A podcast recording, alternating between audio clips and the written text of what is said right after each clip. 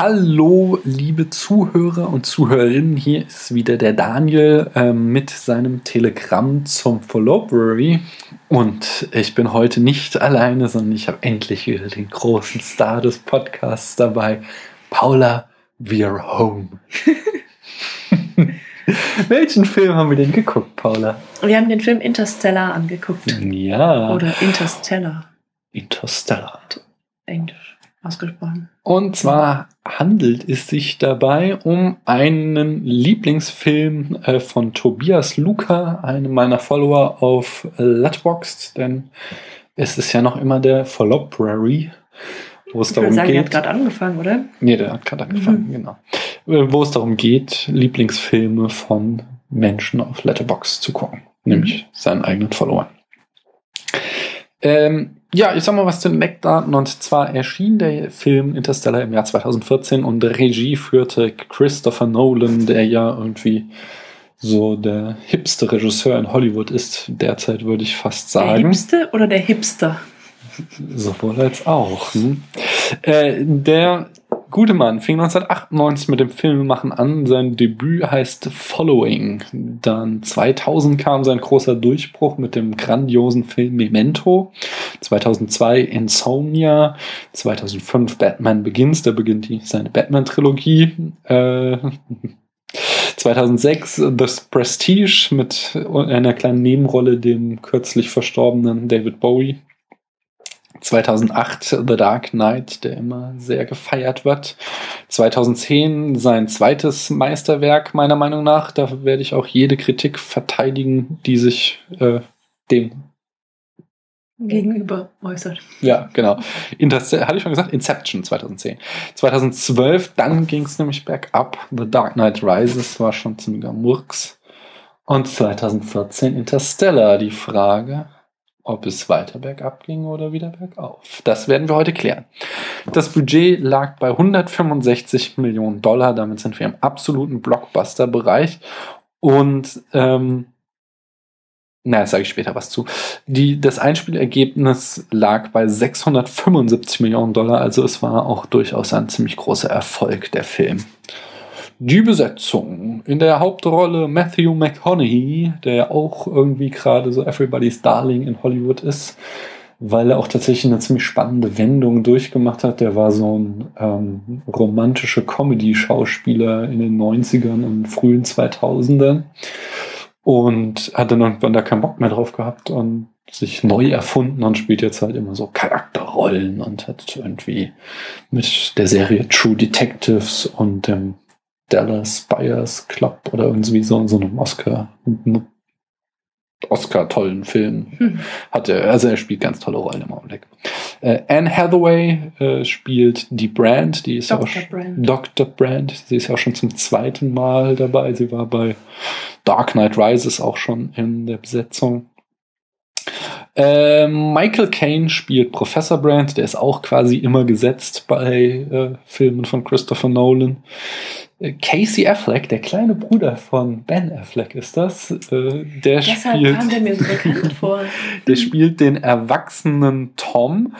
Äh, Ich kenne den vor allen Dingen, oh mein Gott, tut mir leid, einmal mit Profis. Mhm. Äh, der spielt, äh, ich kenne den vor allen Dingen aus äh, die Ermordung des Jesse James durch den Feigling, so ein ewig langer Titel, so ein, dieser Neo-Western, den ich hier auch in meiner Sammlung stehen habe. Mhm.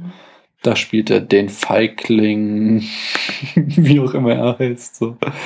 Aber der hat auch schon ewig viel gemacht. äh. Und die erwachsene Murph wird von Jessica Chastain gespielt, die auch ihrerseits irgendwie so der neue aufstrebende Star im äh, anspruchsvollen Hollywood-Film ist. Und äh, Dr. Man zu guter Letzt wird von Matt Damon gespielt. Und das Klischee von Matt Damon wird wieder einmal erfüllt. Er muss gerettet werden. äh, erzähl uns doch mal die Handlung in fünf Sätzen, Paula. Ja, ich versuch's. Das ist schwer bei dem Film. Ja, es ist sehr schwer. Ähm, ja, also das Grundszenario ist, dass die Menschheit vom Aussterben bedroht ist. Ja, es gibt irgendwie kein Essen mehr. Warum, weiß ich nicht. Irgendwie ist die Erde unfruchtbar geworden, glaube ich. Mhm. Ne? Ähm, und in geheimer Mission schickt die NASA ein Team aus Wissenschaftlern und einem Astronauten, nämlich Cooper, ins Weltall, um einen neuen Planeten für die Menschen zu finden. Mhm. Ähm, und da einfach in unserer Galaxie nichts zu finden ist, müssen sie durch ein Wurmloch reisen, Mhm. um in einen anderen Quadranten zu gelangen. Ähm, und ja, um das mal kurz zusammenzufassen, sind die zwei neu entdeckten Planeten, die sie antreffen und von denen sie die Hoffnung haben, dass sie die nutzen können als neue Wohnstätte, dann doch unbrauchbar Mhm. zum Leben für die Menschen. Und ähm, dann stellt sich eben die Frage, auf der anderen Seite des Wurmlochs also, kann das Team die Menschheit noch retten oder ist alles zu spät? Dö, dö, dö. Ja, wir, wir halten das ja hier äh, in diesem Kurztelegramm zum Followry äh, spoilerfrei für den Fall, dass ihr die Filme noch gucken wollt. Braucht euch da keine Sorgen zu machen. Ich würde sagen, wir werden schon, äh, um die Katze mal aus dem Sack zu lassen, einiges an diesem Film kritisieren, aber fangen wir doch mal mit dem Positiven an. Ja, also das, was einem das augenscheinlich Positivste ist, dass der Film super spannend ist. Hm. Also wir haben den über in drei Etappen angeschaut und ähm, ja, der jede einzelne Etappe hat mich sehr beschäftigt. Hm. War, war nicht so, dass wir da nicht in drei Etappen geguckt haben, weil wir keinen Bock drauf hatten, sondern weil wir immer gestört wurden oder ins Bett mussten. Äh, der geht halt auch irgendwie fast drei Stunden, der Film. Und wenn die Abende kurz sind, dann muss man das teilen. Ja, das ist, neben der Spannung ist halt auch das, das Drama, was da drin steckt. So, die Fragen, die äh, beackert werden, die finde ich gut. Äh, Zu den Details kommen wir dann später noch, wenn wir mal ein bisschen spoilern, weil das geht eigentlich nicht spoilerfrei. Und er ist extrem schön gefilmt, der Film. Mhm. Das Weltall sieht klasse aus. Du hattest äh, sofort das Stanley Kubrick-Zitat entdeckt, das erste.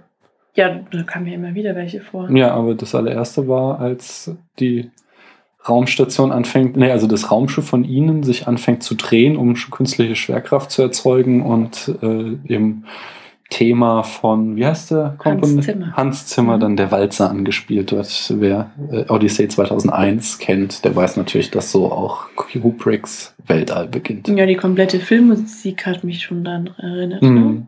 Auch die Reise durch das Wurmloch war auch an diese äh, äh, Reise, also auch auf die Darstellung von Kubrick angelehnt. Es waren sehr, sehr viele Bilder tatsächlich. Mhm. Zitierten Kubrick. Außerdem kommt der Monolith vor. Echt? Ja. Wann denn? Tars.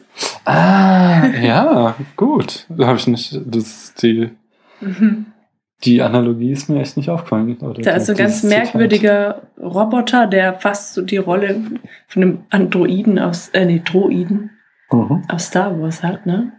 Der ist irgendwie so Mitwissenschaftler, Mitflieger, Retter, alles und der hat da total die merkwürdige Form.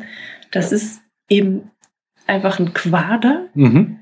und der ist in drei, mindestens drei Teile geteilt. Also der bewegt sich dadurch vorwärts, dass er irgendwie die beiden äußeren senkrechten Streben sich Wie so vorsetzen können und wie so Aber auch Krücken wie Arme. irgendwie. Ja, also ganz merkwürdig. Mhm. Und ja, deshalb das. Ja.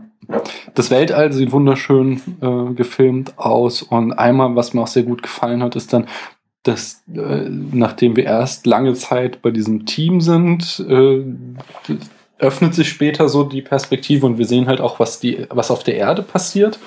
Und wie das erstmals äh, gemacht wird, ist eben mit dem Sprung durch einen Bildschirm. Das fand ich auch sehr schön. Da sitzt Cooper im äh, Raumschiff und schaut sich Nachrichten seiner Kinder an und ähm, äh, also beziehungsweise seines Sohnes, weil seine Tochter sauer auf ihn ist und nicht mit ihm redet. Und dann aber einmal äh, sagt dann doch seine Tochter auch was. Und dann sehen wir halt quasi äh, ihn, wie er das anguckt, und dann sehen wir den Umschnitt und dann, wie sie die Nummer, äh, die Nachricht aufnimmt und kriegen dann halt von dort aus die Geschichte auf der Erde weitererzählt. Das fand ich einfach sehr schönes Stilmittel. Mhm. Ähm, mit, dem, mit dem Roboter fiel mir gerade ein, da haben wir beide sehr gelacht, als er dann tatsächlich auch so einen Reaction-Shot von diesem Roboter, Roboter, Roboter. Roboter, äh, in einer Stelle eingebaut hat. Irgendwie, ich weiß gar nicht mal was, da hat Cooper irgendwas gesagt und ist dann weggegangen und dann dreht sich der Roboter tatsächlich um und guckt ihm so nach, kritisch oder wie. Das also war der schon, Roboter hat ja auch kein Gesicht. ja, nur das war so- schon irgendwie echt so albern. ein Bildschirm. Das war, das hat schon Star Wars Niveau, aber es hat irgendwie, ist ziemlich rausgefallen aus diesem Film. Ja, bevor du jetzt aber irgendwie zum, äh, zur Kritik kommst, Ja. also zur negativen Kritik, habe ich ja schon mit angefangen. Aber ähm, fand ich auch noch gut, dass das ziemlich realistisch gefilmt war alles, ja. Also ähm, auch die Schauspielleistung von dem Cooper, dem Schauspieler, der Cooper gespielt hat, der, also ich weiß nicht, wie ich das beschreiben soll, aber ähm, du warst, oder als er irgendwie gefallen ist oder noch in einem Raumschiff äh, saß, das irgendwie äh, zu zerbrechen drohte, mhm. dann hat man einfach seine Angst gespürt. Ja, man hat irgendwie die schnellere Atmung gehört oder wie er halt auch zwischendurch mal keucht und Mhm. also da hat man ihm quasi abgenommen, wie es in Wirklichkeit so eine Menschen wahrscheinlich auch gehen würde, dass der sich einfach in die Hose macht vor Mhm. Angst, ja. Und du hast halt, äh, das ist halt, meine ich, eine neuere Erscheinung auch, aber du hast normalerweise, siehst du immer Leute, die sitzen halt irgendwo ähm, im Cockpit und dann stürzt das Flugzeug ab und dann schreien sie, ah, und ja, das war's Letzte, halt also so, ne? so, so im Science-Fiction-Film ist das, okay, 2001 versucht auch relativ hohes Maß an Realismus reinzubringen. Äh, aber sonst ist Science-Fiction ja eher irgendwie hier mit Superhelden und hast du nicht gesehen. Ja, aber auch bei anderen Action-Sequenzen Ja. oder so. Mhm. Ja? Und das fand ich halt auch ziemlich cool. Ja. Kann ich Mhm. gut nachvollziehen. Äh, aber dann jetzt lass uns mal den Film nicht zu sehr loben, sondern ihn auch noch ein bisschen zu kritisieren. Ähm, anfangen. ich fand, aber ich habe noch einen positiven Punkt. Echt? Ja, also den hast du auch schon angeschnitten oder, oder schließt das ein, als du sagtest, dass das Drama gut ist, aber ich fand es halt auch irgendwie cool, dass die Menschheit von so einem schleichenden Prozess bedroht ist. Mhm. Ja, und nicht irgendwie von Aliens oder einem Krieg oder äh, einem Virus, der Mhm. plötzlich grassiert oder so, sondern das ist halt so, dass die, dass die Pflanzen nicht mehr wachsen, dass es einfach keine Nahrung gibt, dass irgendwelche Forscher daran sind, die Pflanzen resistent zu machen. Wir steigen ein in einem Zeitpunkt, in dem es nur noch Mais gibt, hm. Der aber auch irgendwie Beginnt. ausstirbt oder was, ja. Und, und dann gibt's halt überall immer so Sandstürme, die ähm, halt die Menschen krank machen auch, vor allem Mhm. natürlich die Kinder. Und das ist halt alles so, ist halt einfach alles ganz langsam. So wie es wahrscheinlich halt auch irgendwie realistisch wäre. Also man kann es dem Film halt einfach abnehmen, dass das Szenario tatsächlich äh, passieren könnte. Das ist, das ist halt einfach Mhm. insofern kein Actionfilm oder in diesem Punkt. Mhm. Ähm, ja, das fand ich sehr schön, dass dann die Menschheit halt auch irgendwann die Wahl hat, irgendwie in die Bunker zu kriechen, sich Mhm. versteckt zu, vor dem Sandsturm zu verstecken, aber halt auch. ähm, Ja, okay, also ich finde halt insgesamt auch, hm. äh, wie schon sagte vorhin, wir sind hier im absoluten Blockbuster-Bereich, also 165 Millionen, das ist so, gehört zum teuersten, was heutzutage Filme kosten. Und dafür, äh, auch wenn der Platz jetzt mal mit raus, ich finde, dass der Film scheitert am Ende, dass der, ist es kein guter Film. Er macht, äh, er hat gute Ideen, aber er, die, er kann die Versprechen am Ende nicht halten, die er baut. Kommen dazu gleich noch. Aber äh, die er gibt. Ist ja auch Mhm. egal. Äh, aber äh, trotzdem kriegt halt Nolan wieder so meinen Respekt, weil er einen intelligenten Film versucht. Also es ist halt eben kein Avengers, wo irgendwie Raumschiffe äh, auf, Plan äh, auf Städte knallen oder Städte auf Städte knallen und äh, wo das alles unglaublich unintelligent ist, sondern er versucht halt schon große und komplexe Themen in so einem absoluten Blockbuster reinzubauen und es gelingt ihm ja auch, also der Film war ein Erfolg. Er, beweist damit, dass halt die Zuschauer nicht so doof sind, wie die Studios immer glauben. wenn du dir die erfolgreichsten Filme normalerweise anguckst, sondern dass sie halt auch durchaus ähm, anspruchsvolleres Kino äh, zu schätzen wissen. Hm. Das, und da, dass er halt immer so ein ambitionierter Filmemacher ist, das finde ich ziemlich cool an ihm. Auch wenn es mir hier nicht ganz gefällt. Denn das, was wirklich schlimm ist an dem Film, sind die Poesiealbumssprüche. Eigentlich die kompletten Dialoge. Ja, also das wird ja auch Nolan immer wieder nachgesagt, dass er irgendwie, er kann nicht gut Charaktere schreiben, die sind alle immer sehr holzern. Hm. Äh, Bei Inception stört mich das zum Beispiel gar nicht, weil da einfach die Geschichte, finde ich, zu stark und zu fesselnd ist, als dass ich mir jetzt irgendwie äh, überlegen muss, ob jetzt hier äh, Cop äh, eine genug Tiefe hat oder realistische Motivation oder was, keine Ahnung. Aber ähm, hier stört es gewaltig, wenn die dann, sag noch mal den schönen Spruch mit der Liebe, ich kriege nicht zusammen, das ist echt Hm. Ja, Dr. Brand meint irgendwie, dass Liebe ähm, so, so eine Art Macht noch wäre oder, oder irgendeine, wie eine, eine, eine, sie sei greifbar und der Grund für, äh, für Dinge, die passieren, also Hm. irgendwie eine Entität. Genau, also sie wären nicht Menschen, also kein menschliches Konzept oder nur ein Gefühl, sondern wie so eine, eine Kraft im Weltraum wie die Schwerkraft oder die Mhm. Zeit oder so. Also bei dem Das- Spruch, da habe ich echt gedacht, ich kippe aus den Latschen. Das Und sowas kommt so echt schräg. immer wieder auch. Ja, jeder, jeder Satz, den die sagen, ist so total bedeutungsschwanger. Hm. Das ist ganz schrecklich. Ja, aber, aber halt, Du der, kannst der ist also so den total. Fernseher ausmachen. Also Quatsch, nicht den Fernseher nicht ausmachen, aber du kannst den Ton ausmachen und dann wäre der Film.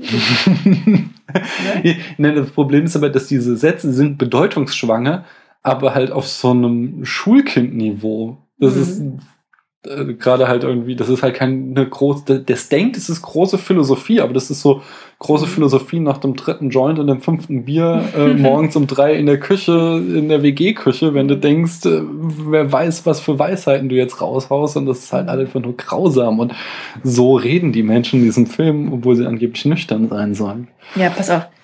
Ähm, warum haben sie denn ihrem Kind nicht einfach gesagt, dass sie die Welt retten wollen? Eins müssen sie wissen. Wenn man Vater wird, spürt man eins sofort. Man möchte sein Kind um alles in der Welt in Sicherheit wiegen. Und dazu gehört, ihm nicht zu sagen, dass die Welt in Gefahr ist. Hm. Da, da, da, da. Ja, ähm, jetzt, also jetzt werden wir noch so ein paar Spoiler raushauen. Und äh, wenn ihr das also nicht hören wollt, sondern euch den Film vorher anschauen wollt, dann könnt ihr dieses Kapitel wie gehabt skippen. Und am Ende werden wir dann noch was zur Bewertung sagen. Im Spoiler-Teil. Mir gefielen äh, gut die so ethischen Fragestellungen, die angesprochen wurde. Also einmal natürlich das Aussterben der Menschheit und wie geht sie damit um? Dann diese Mhm. Frage mit Cooper, er geht weg, äh, aber auch Dr. Brand, sie gehen weg, ohne äh, dass sie, also mit der Gewissheit oder zumindest der hohen Wahrscheinlichkeit, dass sie nicht wiederkehren werden. Oder dass, wenn sie wiederkehren, alle Menschen, die sie kennen, uralt oder tot sind. Ja, Dr. Brand hat ja aber dafür ähm, ein positives, positive Zukunft vor sich, Ja, ja, weil sie ja denkt, dass sie zu ihrem Liebsten zurückkehrt. Ja, das stimmt. Aber Oder immerhin ihren Vater lässt sie halt auf der Erde Mhm. zurück und kann sich sicher sein, dass er tot ist, wenn sie wiederkommt. Äh, wenn sie denn überhaupt wiederkommt.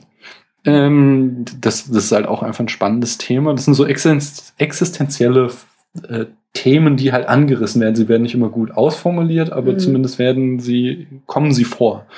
Äh, was du eben schon sagtest, äh, dieses, darf man lügen, um jemanden zu schützen, ist nicht nur dort äh, ein Thema, sondern auch, dass halt Professor Brand äh, irgendwie eigentlich so einen Plan hat, um die Menschheit in großen Raumschiffen von der Erde wegzubringen und dafür hat er eine tolle Formel und er weiß aber schon von vornherein, dass die Formel nicht aufgehen wird, es sei denn, er kriegt Daten aus dem Inneren eines schwarzen Loches. Aber das erzählt er halt bis zu seinem Tod niemand, damit keine Panik ausbricht. Hm. Was halt ein völliger Quark ist, weil diese, dieser ganze NASA-Stützpunkt halt ein großes Geheimnis ist. Also in der Schule wird auch irgendwie die Idee verbreitet, dass, ähm, dass Die es die Mondland. Mond, genau, dass die Raumfahrt, dass es die nicht gibt, sondern erfunden war. Also es wird einfach alles komplett Mhm. negiert und aus dem Leben gestrichen. Niemand weiß von dem. Ja, also das, deswegen passt das mit der Panik irgendwie Mhm. nicht, aber, aber zumindest das Thema wiederum ist halt auch spannend. Mhm.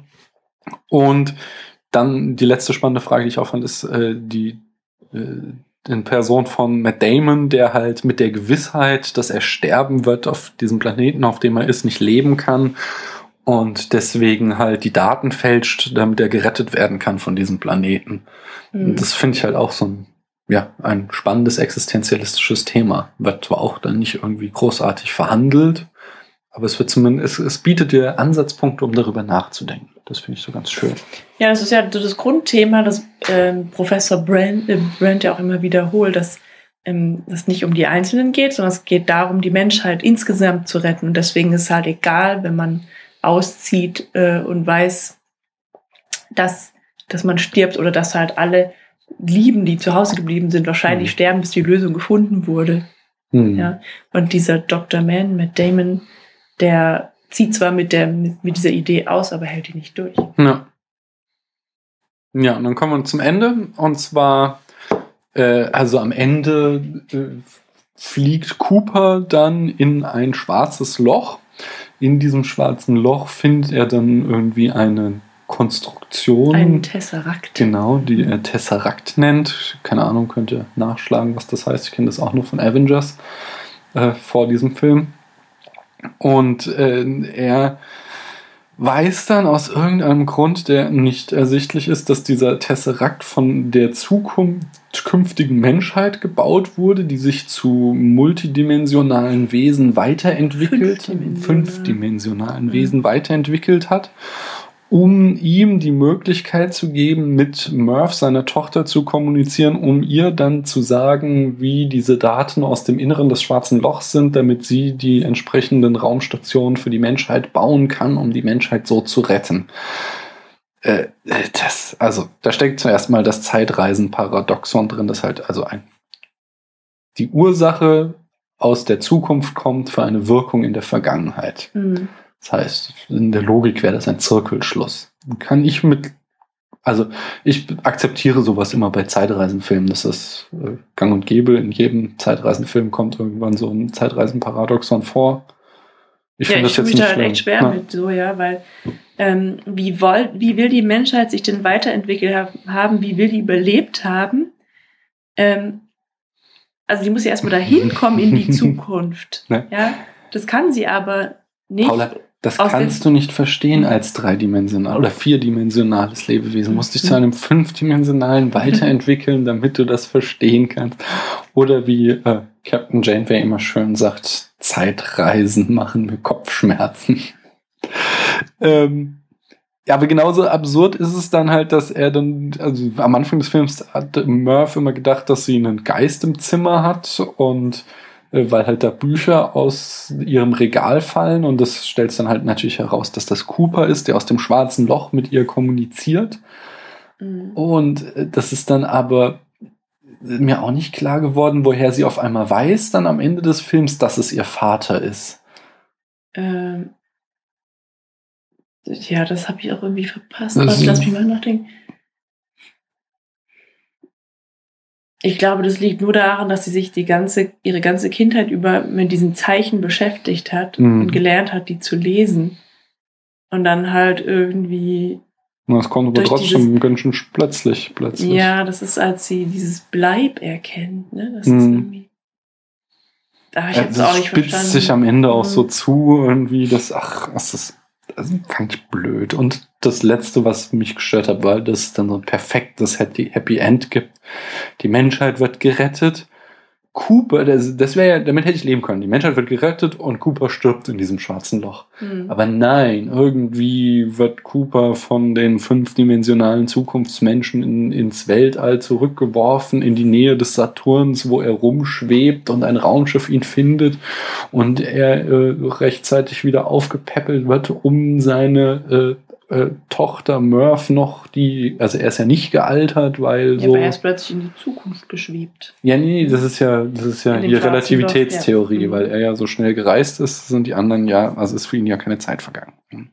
Aber egal. Äh, er kann dann auf jeden Fall noch Murph auf dem Sterbebett äh, wieder treffen und sich nochmal von ihr verabschieden. Und vor allem, die hatten sich ja so gestritten, sie können dann sich auch nochmal aussöhnen. Mhm. Und dann kann Murph in Frieden sterben.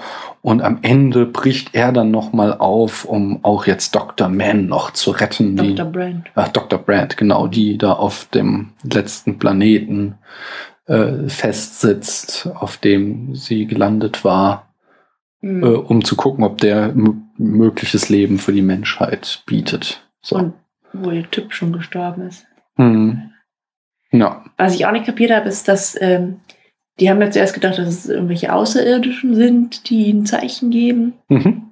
ähm, aus der Zukunft oder aus einer anderen Galaxie. Mhm. Ähm, und die haben irgendwie diese Entität, die ähm, Zeit und Raum durchdringen kann, Gravitation genannt. Mhm. Ja? Ähm, das war so das Zauberwort. Aber Gravitation ist auch die Erdanziehungskraft, oder nicht? Ja, es ist ja vor allem, Dingen- also, aber da wurde irgendwie der Film immer gelobt von Wissenschaftlern, dass das ja diesen wissenschaftlichen Theorien total äh, stimmig wären. Mhm. Äh, von daher glaube ich das schon. Also Gravitation, ja, ist ja eigentlich Krümmung des Raumes durch äh, Masse. Mhm. nach der Relativitätstheorie. Aber ich bin halt auch absolut kein Physiker und kenne das daher auch nur so ganz grob.